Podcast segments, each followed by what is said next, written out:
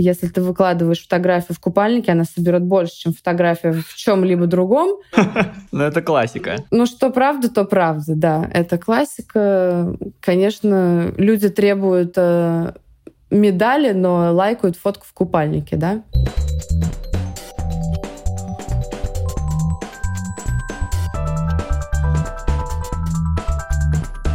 Ребята, вы сейчас включили подкаст Across the Universe. Меня зовут Костя Кан, я его ведущий, и я рассказываю здесь про легкую атлетику, общаюсь э, с ребятами, которые имеют непосредственное к этому прекрасному виду спорта отношение, и в этом выпуске мы будем говорить э, не о каких-то спортивных достижениях, сумасшедших тренировках или чем-то таком, а о том, как сделать свой личный бренд коммерчески успешным, если ты спортсмен.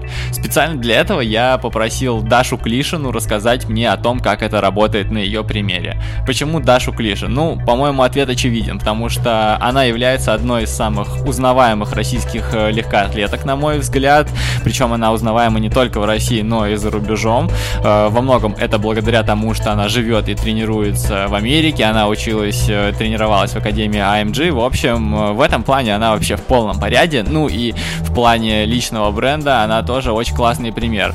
Потому что помимо основного ее спонсора, компании Nike, ну, как вы понимаете, это спортивный спонсор по этой линии, у нее были еще и такие контракты, как э, с часами Сейка и, ой, как бы вы меня не заклевали, Сирави, насколько я понимаю, правильно читается название этого бьюти-бренда. В общем, Даша умеет э, работать со спонсорами, знает, как это делать и расскажет о том, что вообще такое работа со спонсорами, в чем проблема российских менеджеров и почему у россиян россиян, у топовых российских легкоатлетов нету контрактов, э, кроме спортивных. Поехали!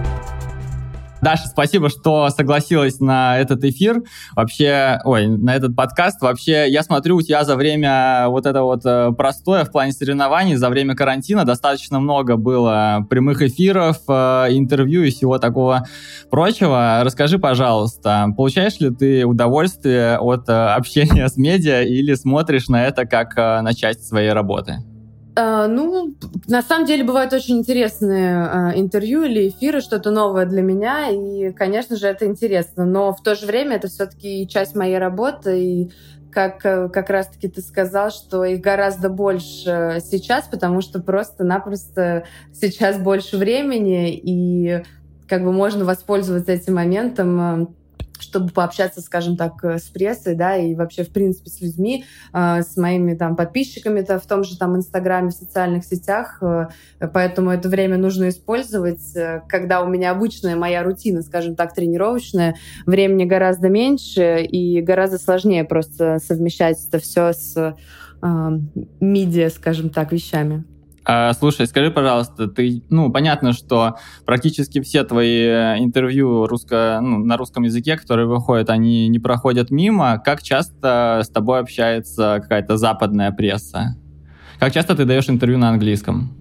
Достаточно часто такие же запросы. Э, очень часто интервью получаю как раз-таки в печатных видах, э, то есть они могут присылать вопросы на английском, я отвечаю на английском. Эм, кого-то устраивает, опять-таки, аудиозапись, я могу ну, наговорить, скажем так, ответы на английском на аудио и отправить. Э, это тоже гораздо удобнее и занимает гораздо меньше времени, чем ну, отвечать да, в печати, скажем так, на вопросы. В принципе, мне кажется, что примерно 50 на 50 э, одинаковое количество, и обычно запросы поступают абсолютно вообще с разных стран.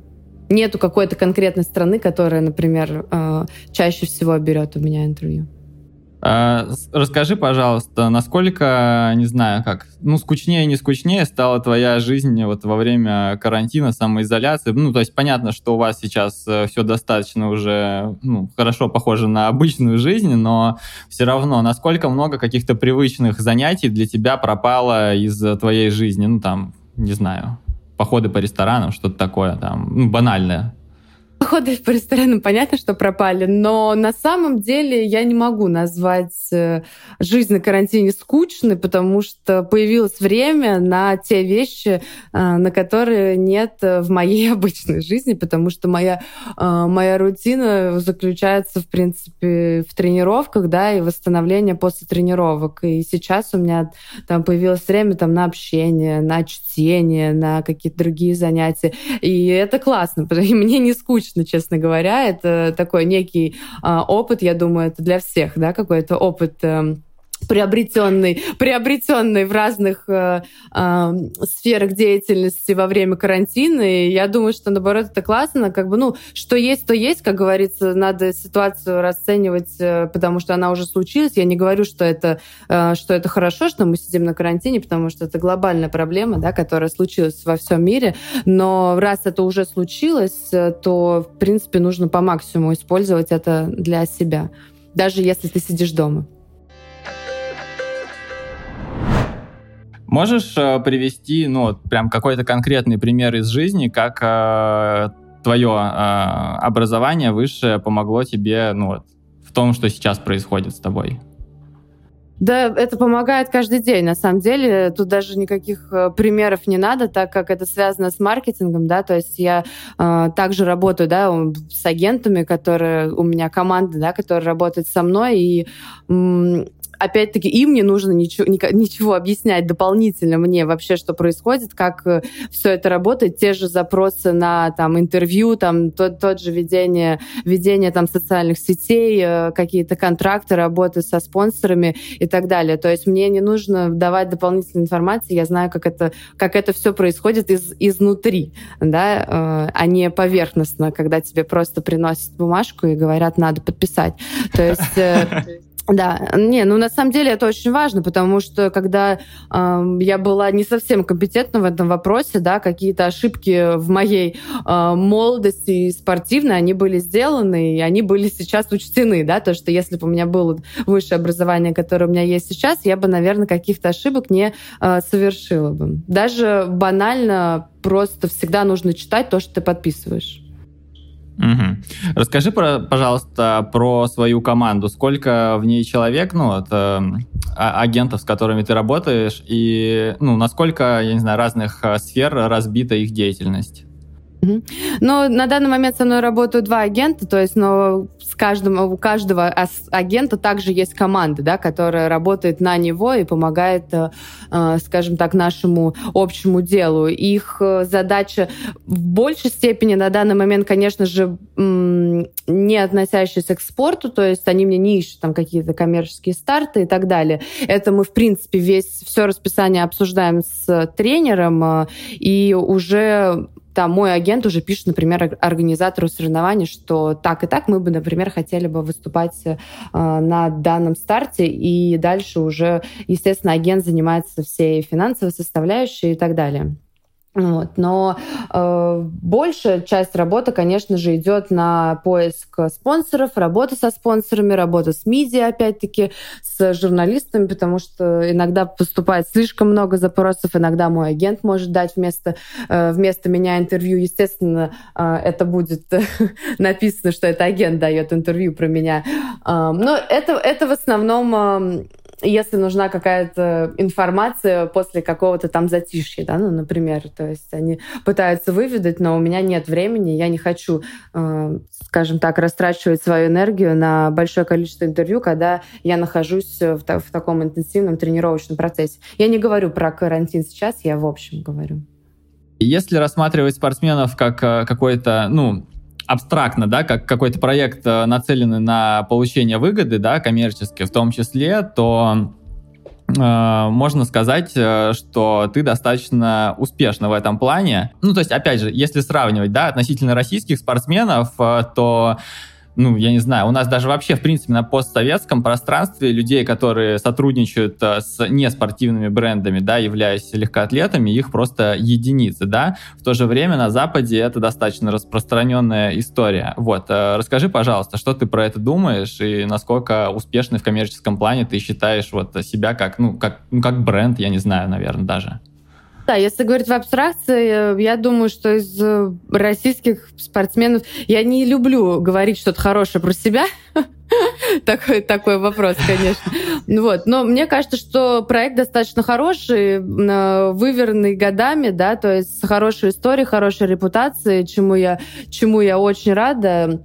А, но если говорить про других э, атлетов, я не говорю про только легкую атлетику, да, я говорю про все виды спорта, то, что происходит в нашей стране, проблема не в атлетах, а проблема не в спортсменах, потому что у нас огромное количество спортсменов, звезд, которые выступают на высоком уровне, которые потрясающе сложены, там, красивые, и, в принципе, мне кажется, что готовый материал там для каких-то брендов, и не только спортивных и околоспортивных проблема в маркетинге, именно в спортивном маркетинге в нашей стране. Потому что когда я работала с менеджерами, например, тренируюсь в России, да, у меня не было никаких контрактов вообще. Ну, то есть только спортивный контракт с Nike э, и все.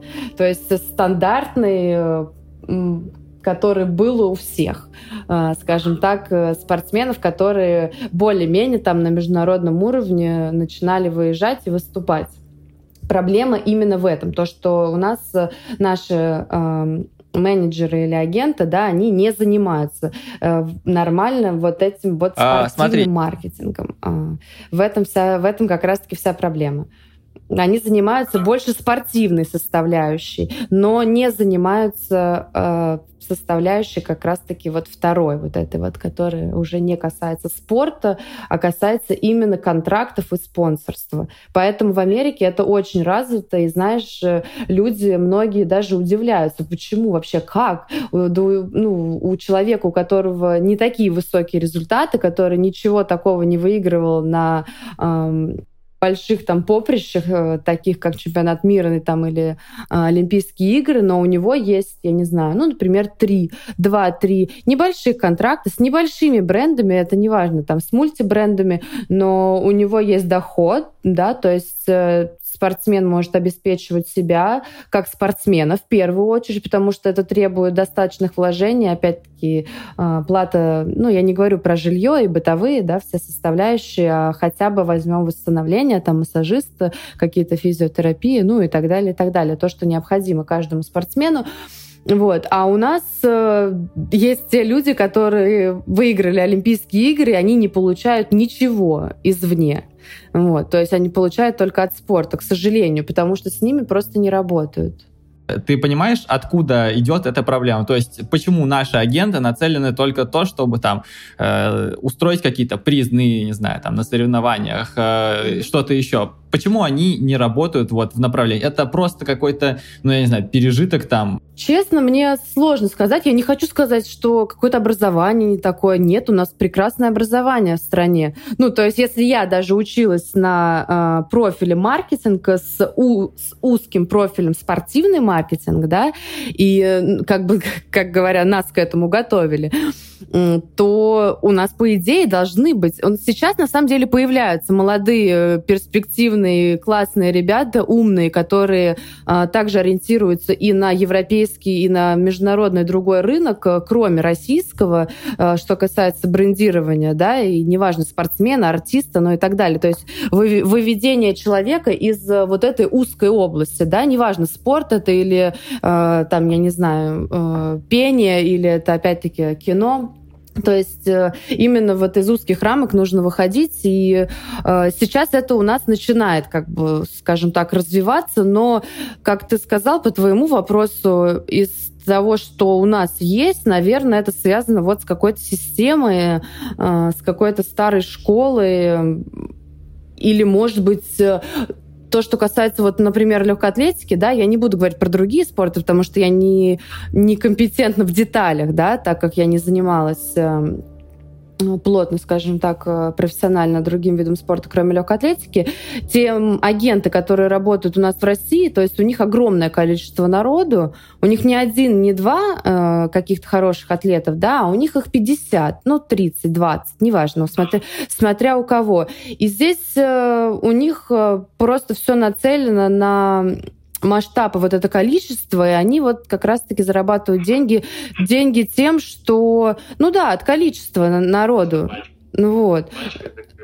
Ну, это так и есть. Как бы ты отправляешь на коммерческий старт 10 э, человек своих, ну, например, да, а, и ты не работаешь на какого-то одного человека, с которым бы ты мог бы заработать денег больше, чем с этими 10, э, с этими 10, а, с 10 спортсменами а, от спорта, да. То есть э, мне кажется, что они теряют огромное количество возможностей, упускают огромное количество возможностей, где они бы могли и э, свои, во-первых, навыки повысить, и свой рейтинг, и популярность, и, э, в принципе, да, свой профессионализм, э, работая и выходя за рамки спорта. Просто у нас, вот, как ты сказал, да, они не выходят, потому что больше вот этим вот количеством берут э, именно спортсменов. Именно то, что связано с коммерческими стартами.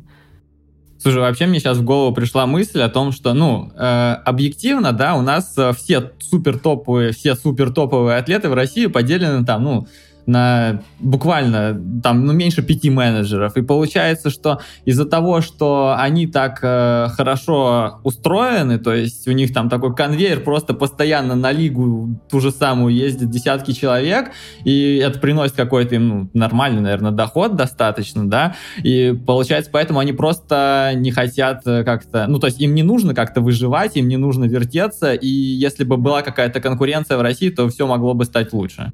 Ну да, конечно. Ну, во-первых, это потеря спортсмена, да, э, это потеря и агента э, тоже, естественно, в, не только в финансовой, опять-таки, да, составляющей. Э, любого спортсмена, не спортсмена, любой проект, да, давай образно возьмем абстрактно, как ты сказал, любой проект требует продвижения.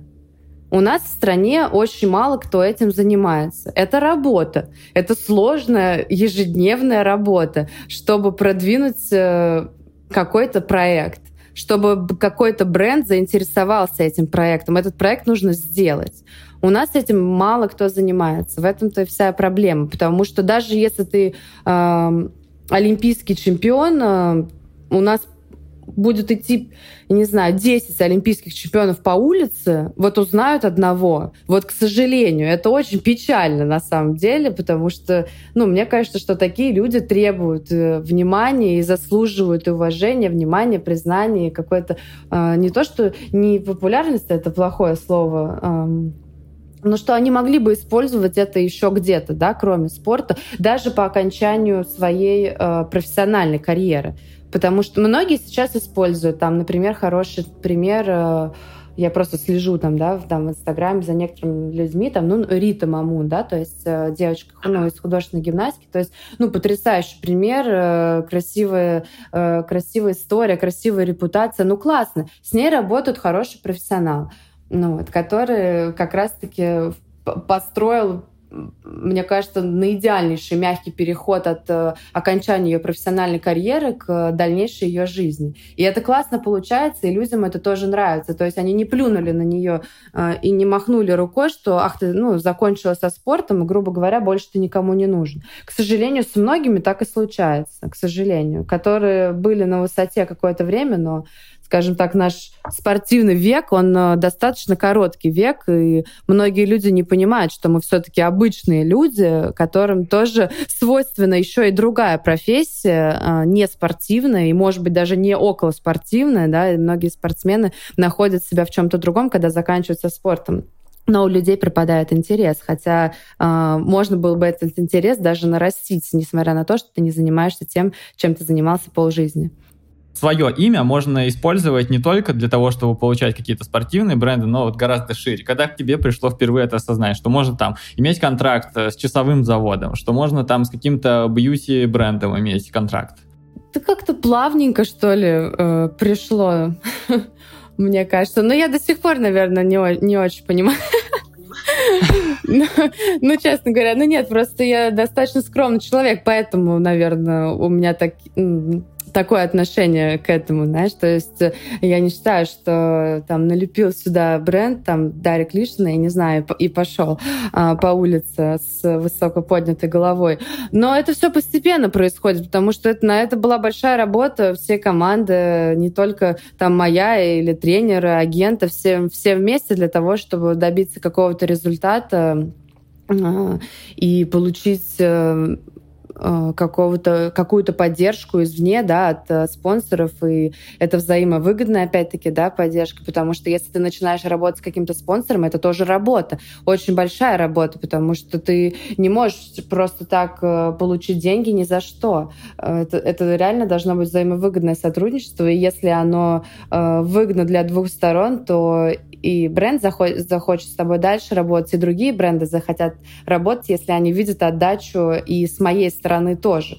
То есть это не просто так ты пошел, поулыбался на камеру, не знаю, сфотографировался с э, каким-то с каким-то продуктом. Это тоже целая большая работа, и соглашаясь на э, какой-то контракт, ты должен осознавать свою ответственность за то, на что ты соглашаешься. Расскажи, пожалуйста, какая э, можешь, ну вот, какой-нибудь пример привести, какая работа, помимо, ну вот, когда ты, какая работа ведется вот э, в бэкстейдже, то есть э, там, не знаю, какие-то курсы ораторского мастерства, что-то еще. То есть э, понятно, что чтобы продвигать свой личный бренд, тебе нужно постоянно чему-то учиться новому, что-то делать, узнавать. Вот расскажи, пожалуйста, про себя в этом плане. Конечно, изначально, когда я начинала также работать э, с э, агентами перед тем, как я там и переехала в США, и до этого, э, это, естественно, была тоже проработка, даже оговорка стиля одежды, которой я, например, шла куда-то на какие-то мероприятия или какое-то интервью, или вообще там в жизни.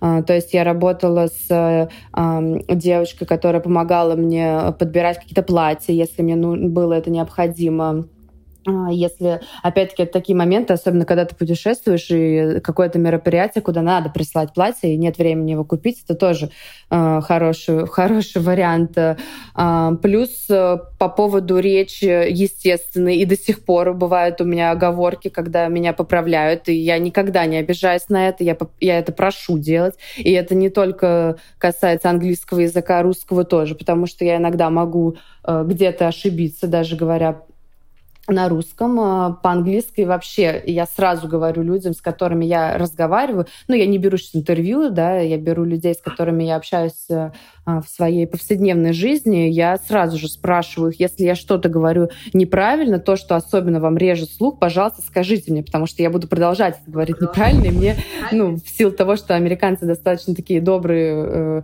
культурные люди, они не будут э, поправлять, э, потому что многие подумают, что они меня этим обидят, но нет, они меня совсем-таки этим не обидят, я, наоборот, учусь, и мне, да, идеального, красивого, многогранного, скажем так, языка английского мне еще еще очень далеко, и поэтому я пытаюсь э, даже ну, такими мелочами улучшить свое произношение, вообще свою речь. И для меня это очень важно, потому что я такой человек, э, что если я что-то делаю, то я привыкла делать это хорошо, либо вообще не делать. Поэтому этому я тоже училась э, и у меня были разные разговоры на то, на такие моменты, как э, также мне нужно вести там интервью какие-то, особенно если есть какие-то скользкие моменты и всегда есть какие-то неудобные вопросы. Э, многие люди, например, не умеют уходить от этих вопросов или не умеют как-то, э, скажем так, плавно, плавно ответить. И я знаю таких представителей, которые вроде бы прекрасно говорят, но на некоторые вопросы отвечают а думают потом. Это плохо. Вот, поэтому нужно все-таки следить за своей речью, за своими мыслями. Лучше взять паузу, подумать над ответом, если это какой-то сложный или а, вопрос на какую-то тему, которая всех волнует, и свое мнение все-таки надо как-то правильно да, выражать. А, я правильно понимаю, что во время переезда в, Штат, в Штаты ты не очень хорошо говорила по-английски?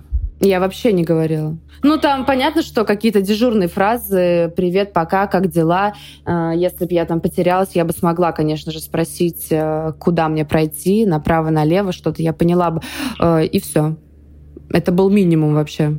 Помнишь свое первое интервью на английском? Как э, скоро после твоего переезда оно произошло? Это был, наверное, самый большой страх в жизни, э, что со мной это случится, первое интервью на английском, потому что изначально я, ну, если я куда-то приезжала, ну, это были все-таки спортивные, да, какие-то интервью в первую очередь, и везде практически ну, находился человек, который мог бы помочь, потому что тот, кто брал интервью, они понимали, что э, не только я, а кто-то другой не говорит да, на английском или на каком-то еще другом языке. Но, во-первых, даже, наверное, случилось эм, не интервью, а когда вот я работать начала вот со спонсорами, где-то нужно было что-то говорить на английском, э, там видеоролики, да, которые мы снимали для рекламы. И вот там надо было говорить. А там нужно говорить конкретно какие-то там предложения, одно-два предложения с там хорошим произношением, э, с, со всеми артиклями и так далее. То есть для меня это был вообще, боже мой, как же я это смогу? Ну, то есть для меня это был такой страх, потому что я боялась, что я не, сделаю что-то неправильно, что это будет звучать как-то неправильно. Да, для меня это было очень сложно, и и до сих пор иногда, кстати говоря, мне сложно, а, но сейчас уже нормально. Э, сложности в начале на самом деле э, были с тем, что я боялась, что я не пойму вопроса. Ну, то есть вдруг они используют какое-то слово, которое я не знаю, а спросить мне, что я не поняла, мне будет э, жутко стыдно. Были такие моменты, но все проходило, в принципе, достаточно нормально. Единственное, я помню одно интервью, это было интервью с э, английским журналистом, это интервью было по телефону, мне кажется, это несколько лет назад, то есть это не было даже в самом начале, э, когда я переехала. То есть год я точно, первый год я точно не давала никаких интервью, потому что мне, ну, мне нужно было просто хотя бы какой-то базовый э, язык, да, для того, чтобы понимать, что меня спрашивают, и чтобы ответить, э, чтобы этот ну, чтобы мой ответ не был да, нет, не знаю, чтобы это был более развернутый какой-то ответ. И вот э, интервью с английским э, журналистом, э, чем было сложным диалектом, да, то есть у них, ну, у англичан у них свое произношение, которое очень сильно отличается от американского, и многие слова, которые используют англичане, американцы не используют. Это тоже такой нюанс, который нужно иметь в виду. И я помню, что я практически чуть ли не вспотела для того, чтобы понять, вот, ну, что, что меня спрашивают. Я все поняла, я, я все ответила, но э, это вот прям для меня был такой стресс, потому что мне пришлось включить всю свою голову для того, чтобы именно понимать правильно, да, во-первых, еще правильно надо понять вопрос, чтобы на него ответить. Э, да, это было таким вот неким э, челленджем, знаешь, для меня. Но, ну, сейчас проще, и, наверное, опять-таки очень помогает то, что у нас э, интернациональная группа, и все говорят говорят по-разному. И я прожила какое-то время во Флориде, сейчас я в Атланте. Там это тоже два разных штата, два разных диалекта, произношения, разные слова используются, особенно сленговые вещи. И здесь, конечно же, ухо уже начинает тренироваться на разные на разное произношение, и это классно, это, конечно, помогает очень сильно. На каком уровне сейчас э, находится твой английский? Я не знаю, может, ты там э, TOEFL какие-нибудь IELTS сдаешь, э, чтобы посмотреть э, прогресс или что-то в этом роде? Uh, у меня, я, и последний раз я сдавала э, экзамен, мне кажется, это было два года назад. Это был High Intermediate, то есть высший средний уровень. Ну вот. Это вот просто после этого я не сдавала. Это было два года назад, вот я сдавала. Сколько времени занимала у тебя вот э, в первые годы в Америке школа языковая, где ты училась? Э, когда я приехала в Америку, даже на пробные два месяца, то есть, в принципе, это было вообще как раз-таки за счет того, что мне нужен был язык, э, я это понимала, что без языка никуда, и я приехала в первый, там, в первый день, и со второго же дня у меня начали занятия. То есть я брала э, private классы, то есть один на один с учителем. Это было э, три раза в неделю по часу. Ну вот, это то, что я делала. Просто это надо было совмещать с тренировками, потому что у меня были двухразовые тренировки, и английский, и на английский я ходила перед первой тренировкой. То есть у меня занятия были там с 7 до 8 утра, например. Э, для меня это тоже был такой челлендж, потому что я человек, который любит поспать, эм, Да, я совсем не утренний человек, вот, но я понимала, что мне это просто-напросто необходимо. Ну, вот, и те люди, которые говорят, да, ты можешь поехать в Америку и вообще на улицах и везде ты будешь общаться с американцами, попадешь в американскую среду, и ты будешь спокойно говорить на английском. Это неправда. А, да, может быть, ты через несколько лет научишься какому-то уличному языку э, некрасивому, может быть, да, дежурным фразам и так далее. Но если ты хочешь э, говорить и разъясняться нормально, правильно, культурно, то язык нужно учить. Вот. Неважно, какие классы ты будешь брать. Э, есть люди, которые самоучки. Я не из таких. Мне нужен все-таки учитель. Мне э, сложно заставить себя э, дома по каким-то программам там изучать английский там и так далее. Э, мне нужна какая-то привязка к чему-то. Я буду ходить э, в школу, буду заниматься с преподавателем. Для меня это совсем не трудно, но только не самой для меня вот э, самой не работает. Ну, не, ну это, это моя как бы индивидуальность, да, э, скажем так, моя особенность. Э, многие люди могут сами. Мне кажется, это, конечно же, огромный большой плюс если э, ты можешь э, обеспечить себя, скажем так, в домашних условиях один на один сам с собой для того, чтобы изучить язык. Это классно. Все равно, конечно, общение нужно, живое в любом случае. Э, без него никак. Это самое важное. На днях Бартолетта устроила здоровенный такой sale у себя на сайте. Э, она выложила свой бриллиант с бриллиантовой лиги 2015 года за 2000 баксов. Вот. И тут я снова вспомнил твои слова про то, что как бы в Америке все такое, ну, на, нацелено на какое-то извлечение прибыли, на коммерциализацию, чтобы, ну, как, ну, любыми, не любыми способами, но если можно нарубить э, кэша за это, то почему бы и нет? Я просто еще подумал о том, что не представляю, чтобы в России кто-то такую, как сказать, сакральную, такую священную вещь, как, например, бриллиант с лиги мог продать. Вот э, насколько сильно ощущается вот эта вот разница в мировоззрении?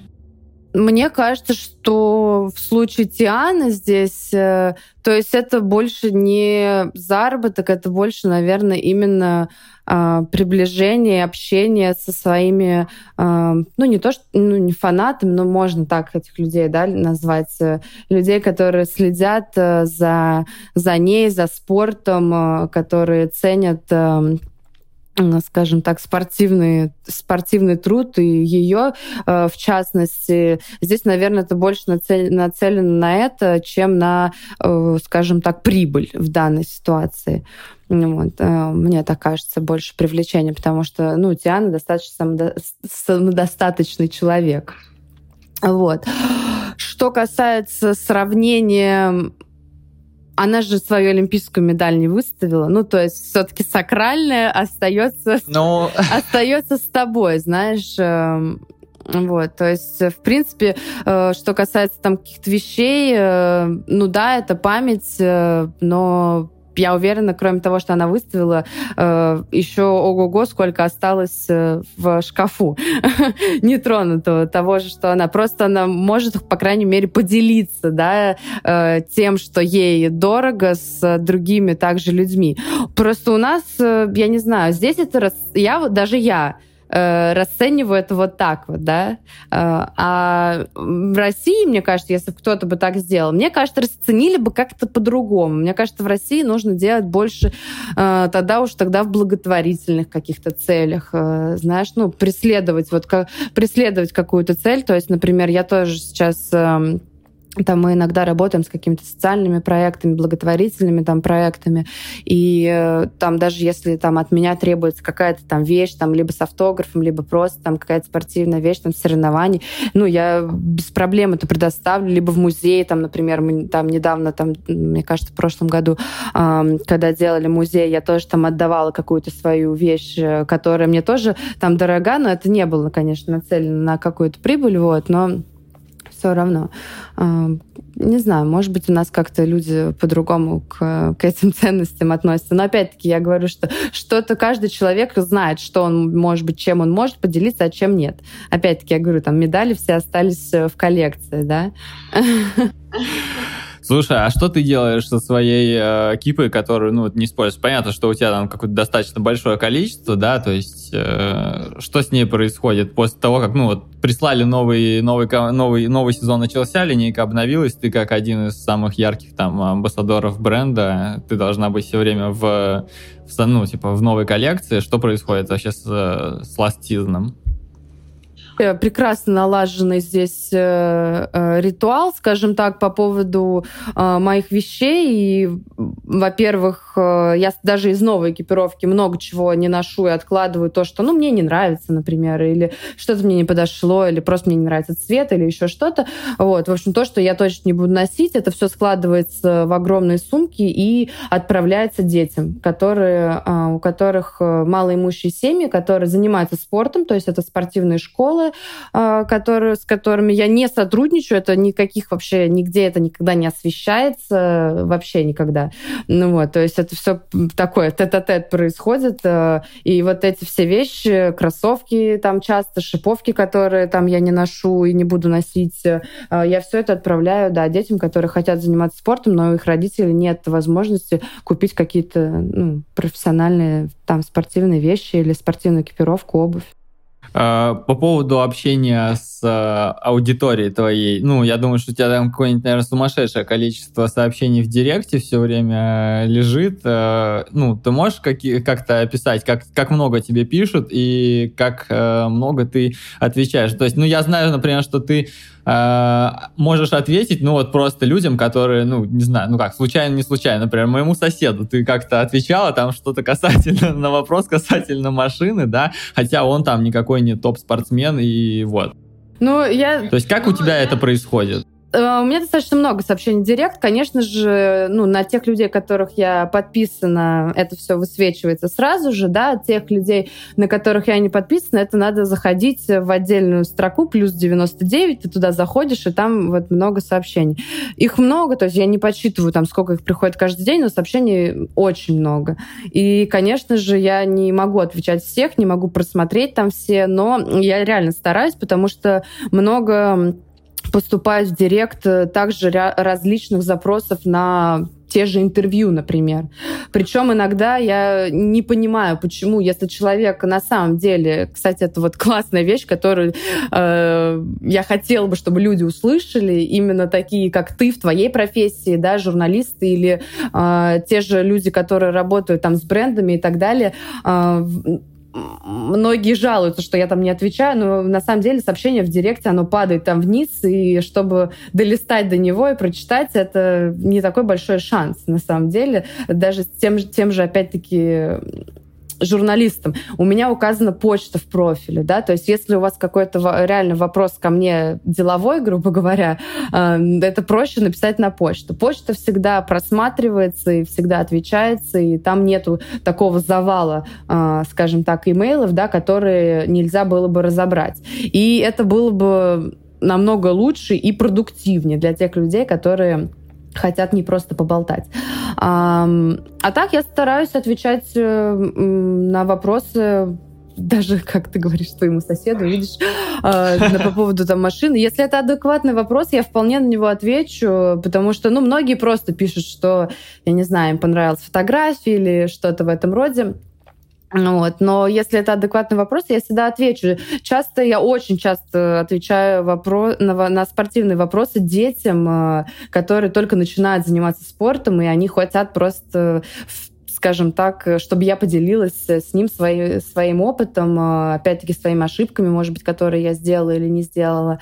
И я всегда рада помочь. Родители пишут, э, у которых дети занимаются спортом. Э, я, ну, на все такие сообщения я всегда отвечаю.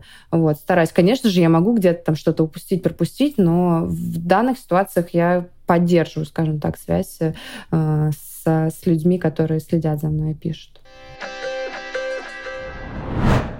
В Америке, как бы, когда ты работаешь с тренером, ты его нанимаешь, и вы с ним, грубо говоря, на равных, потому что ты платишь деньги, и он тебе поставляет э, там программу, помогать тебе достичь результата, да?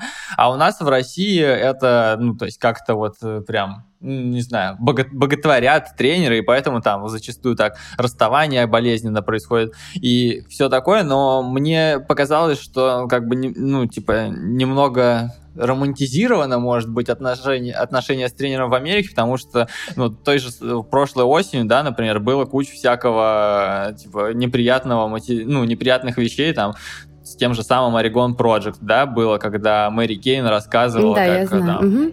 Вот. Э, что, э, что ты думаешь на этот счет? Именно по поводу того кейса? Uh, нет, Или вообще то, что, ну, то есть какие есть, грубо говоря, проблемы в взаимодействии с тренерами в Америке, может быть, или, ну, то есть, насколько на самом деле система лучше, чем в России? Да я не буду говорить, что система лучше или хуже. Везде есть свои минусы, везде есть свои плюсы. Начнем с этого. Здесь, знаешь, очень... Даже с той ситуации, которая случилась э, э, вот э, в Орегоне, да, с, с этим Вьюджини, с этим тренерами, спортсменами, это же во многом зависит от человека самого, да, который работает с тобой или ты работаешь с ним. То есть это в любой ситуации это твой выбор. То есть, э, если ты, как ты говоришь, там, нанял тренера, да, потому что ты ему платишь, э, ну, грубо говоря, то, что не нанял, мне не нравится это слово, потому что мы с ним в первую очередь, э, ну, как больше друзья, партнеры, да, которые делаем одно дело. И это мой выбор и его выбор в, то, в ту же самую сторону, потому что просто-напросто мне кажется, что если тебе что-то не нравится, ты должен об этом сказать, чтобы не получилось такой ситуации, как получилось вот в этом кейсе, э, который ты э, сейчас обозначил. Потому что если мне что-то не нравится, я своему тренеру об этом говорю. Э, в России с этим сложности потому что тренер все-таки немножко ставит себя выше спортсмена, умнее спортсмена, опытнее спортсмена. Э, и опять-таки, давай мы говорим про категорию уже спортсменов, которые состоялись, да, э, у которых все-таки есть опыт, и которые могут на этот опыт эм, опереться. Вот. И здесь я реально говорю, ну вот мне так не идет. Ну вот не могу я в понедельник делать техническую тренировку. Вот хоть убей, делай, что хочешь, не буду я прыгать в понедельник. Вот, я объясняю, у меня на это есть причина, то есть это не какой-то каприз, вот, то, что нет, знаешь. И тренер меня понимает, и мы это делаем. Ну, то есть, но если вдруг у тебя начинают разлаживаться отношения с тренером по той или иной причине, и после, может быть, попытки их наладить, э, э тренер тебя, например, там не понял э, или еще что-то, иначе тебе надо менять тренера. Вот и все. Чтобы не было такой ситуации, что ты бьешься, бьешься до конца, и в итоге тебе это выливается в минус. Как бы вот мне о чем хочется сказать, что здесь все равно ответственность лежит на, на, на двоих людях но в первую очередь на тебе, потому что ты выбираешь тренера. И это, это твоя жизнь, это твои результаты. Если ты видишь, что что-то идет не так, уходи, меняй тренера, пробуй где-то в другом месте. К сожалению, просто это у нас в России не так принято. Эм, Потому что многие тренеры воспринимают это на личный счет. А, да, даже если вроде бы ничего не случилось, а просто результат стоит, и ты хочешь попробовать что-то другое, это же твое право, правильно? Если ты проработал в какой-то компании, неважно, бухгалтером, а, например, но ты хочешь, э, проработал на, не знаю, на системе 1С бухгалтерии, и ты хочешь изучить другую систему, другую программу, хочешь повысить свою квалификацию, но для этого тебе надо перейти в другую фирму, потому что эта фирма с этой программой не работает. Это же твое право, почему нет? Ты, может быть, будешь получать больше зарплату, ты получишь больше опыта, другой коллектив. Это, это реально твое право. И я, здесь я ничего личностного в этом не вижу. Просто я, э, когда тренировалась в AMG, в Сарасоте э, во Флориде, да, MG Академия, все-таки профилирующих два вида спорта, там теннис и гольф, э, то есть самое большое количество спортсменов. И, например, в теннисе, если поговорить э, с любым теннисистом, да даже далеко не надо ходить. Вот у нас, когда я была в там в Брэдентоне у меня была возможность э, пообщаться с Марией Шараповой, да, то есть она эм, ну, не на начале своей карьеры, да, уже больше к, пускай там к завершению там были, да, разговоры, она могла менять тренера каждые там три месяца, шесть месяцев. Ну, вот, то есть она, конечно, ну, супер звезда, да, супер опытный человек, э, и она объясняла это тем, что мне кажется, что я от этого тренера взяла все, что мне было нужно. И больше я не вижу, что я могу от него взять. И это ничего личного, потому что этот тренер какому-то другому спортсмену вот, а, ну, может дать какой-то огромный другой опыт, правильно ведь? Но ну, для Марии, в частности, она видела, что у нее там, не знаю, например, нужно было какой-то момент да, понять или зафиксировать, или исправить.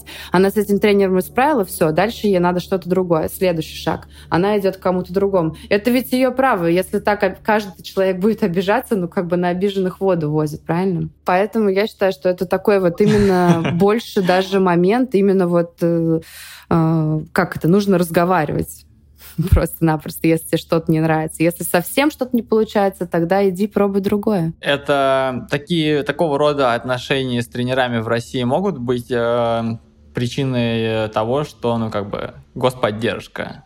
То есть, ну, грубо говоря, не, не ты платишь, а государство платит. Да, я понимаю.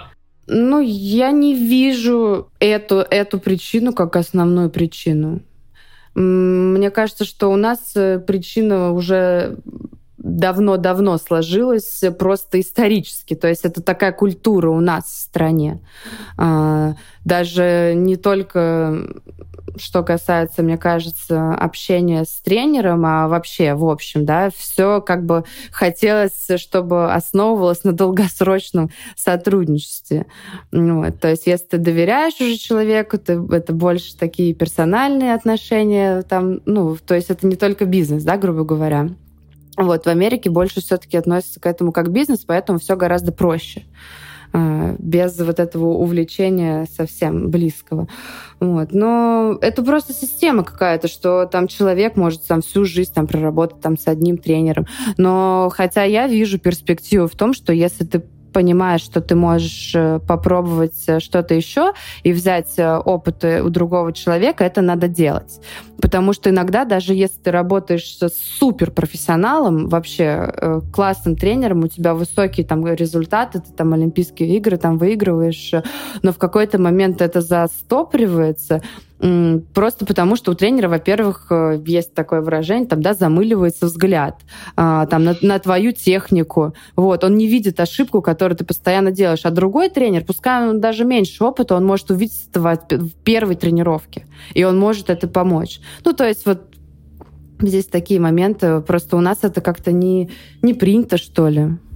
Ну, немножко не развито у нас вот это вот э, больше таких персональных, знаешь, отношений начинается. А, но я не думаю, что это связано с а, а, как раз-таки госсистемой, потому что спортсмен, спортсмен-то может уйти, как бы.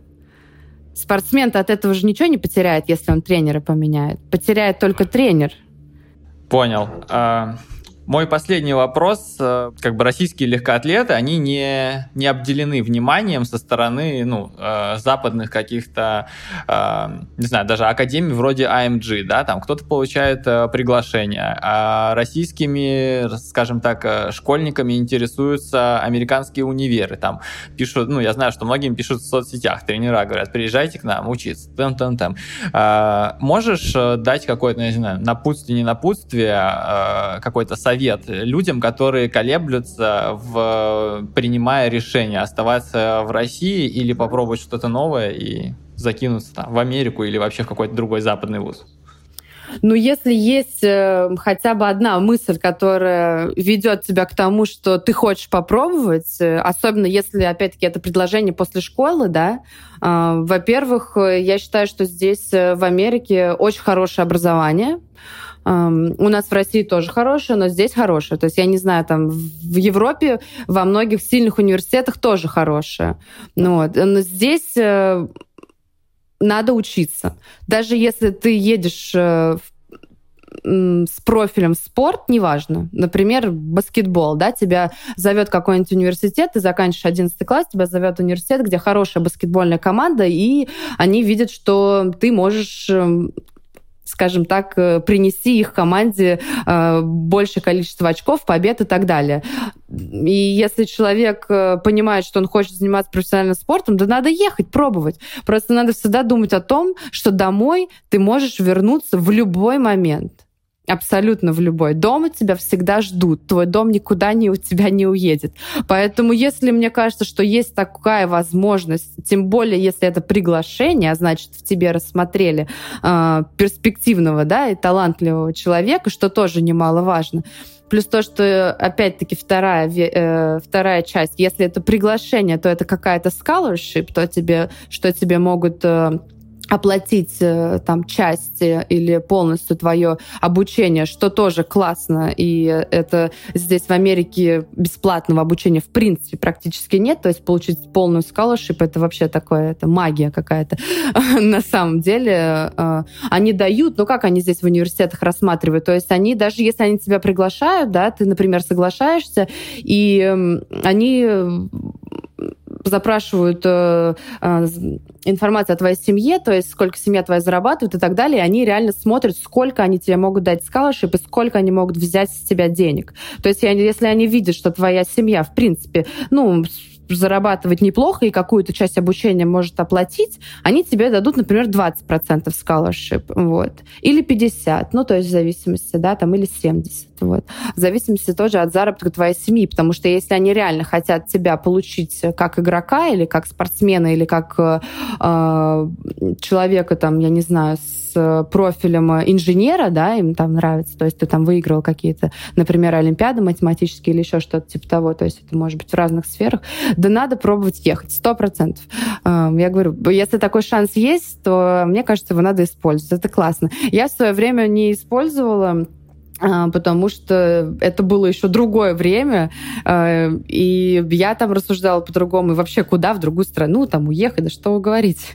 Вот. Ну, во-первых, это классно возможность получить хорошее образование, выучить язык, а, у тебя потом после этого будет, даже если ты не будешь потом заниматься спортом, например, да, у тебя останется это хорошее образование, ты можешь работать спокойно, как минимум в двух странах, то есть в Америке там и вернуться в Россию, у тебя будет куча как это, бонусов, э, которые ты получишь от этого. Поэтому я думаю, что не надо сомневаться, и особенно родителям, потому что, которые отправляют своих детей, я понимаю, что это такая разлука, да, которая любому родителю будет э, сложным, скажем так, э, таким аспектом, но нужно понимать, что это делается для ребенка, для будущего ребенка, для будущего э, своего же ребенка. И если этот шанс предоставляется, то надо скажем так, браться за это и использовать его. Спасибо большое, Даша, за такое замечательное напутствие, за этот, спасибо за этот э, подкаст.